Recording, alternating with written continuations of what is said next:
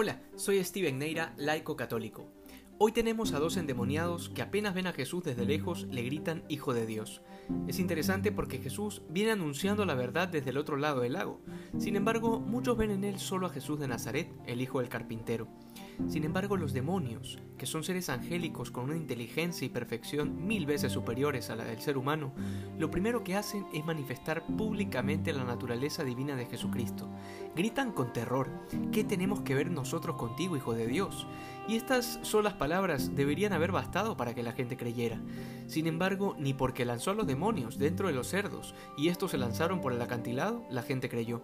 Es más, todo lo contrario, entraron en pánico y prácticamente lo botaron del lugar. Y la primera cosa que el Evangelio nos enseña es que tener conocimiento sobre Jesús y su doctrina no asegura la santidad y coherencia de la persona. En otras palabras, podrás saberte de memoria todas las citas bíblicas, pero eso no tiene nada que ver con el hecho de que las cumplas, ya que como ves, los demonios conocen bastante bien quién es el Señor, de hecho, el demonio hasta se sabe las citas bíblicas de memoria. Si no, lee el cuarto capítulo del Evangelio de Mateo. Cuando el Señor es tentado por Satanás, le cita las escrituras, y evidentemente el Señor no entra en diálogos con el demonio, sencillamente le responde con las mismas escrituras. Así que la próxima vez que alguien te pregunte dónde dice tal cosa en la Biblia, no entres en angustias ni en pánicos, no tienes la obligación de saberte la Biblia de memoria, pero sí estás obligado a leerla y a ponerla en práctica. Luego hay otro detalle, y es que los endemoniados salen de los sepulcros, es decir, que no estamos hablando aquí de una posesión cualquiera, sino de dos demonios que han tomado posesión de dos cadáveres, y esto saca un tema bastante espinoso, y es el tema de las apariciones de los difuntos.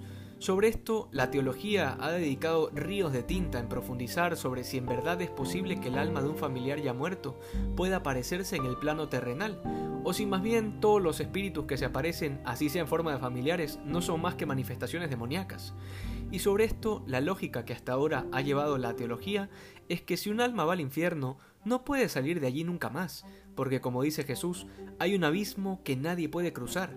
Si por otro lado el alma va al cielo, no tiene necesidad alguna de manifestarse en el plano temporal, porque está gozando de la gloria de Dios, allí donde no hay preocupación ni cosas pendientes. Y finalmente si va al purgatorio, es un tiempo de purificación donde no le es posible al alma hacer ningún mérito. Y aquí es donde se dividen las opiniones. Porque puede ser posible que Dios permita ciertas almas que se manifiesten justamente para pedir oración, dado que no pueden hacer méritos por sí mismos, mientras que hay otros que opinan que absolutamente todas las almas de difuntos que se manifiesten en este plano son demonios.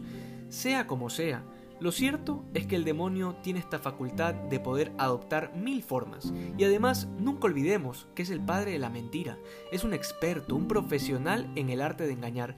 Por eso es importante que tengamos una vida de sacramentos y un hábito profundo de oración para que podamos discernir bajo la luz del Espíritu Santo aquello que es de Dios y aquello que no merece que se le preste atención.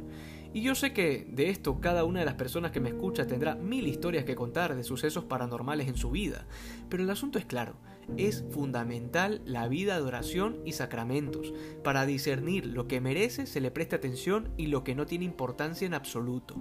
En la mayoría de casos lo que reina es la superstición, y nunca olvidemos que la superstición es un pecado grave de desconfianza en el poder de Dios.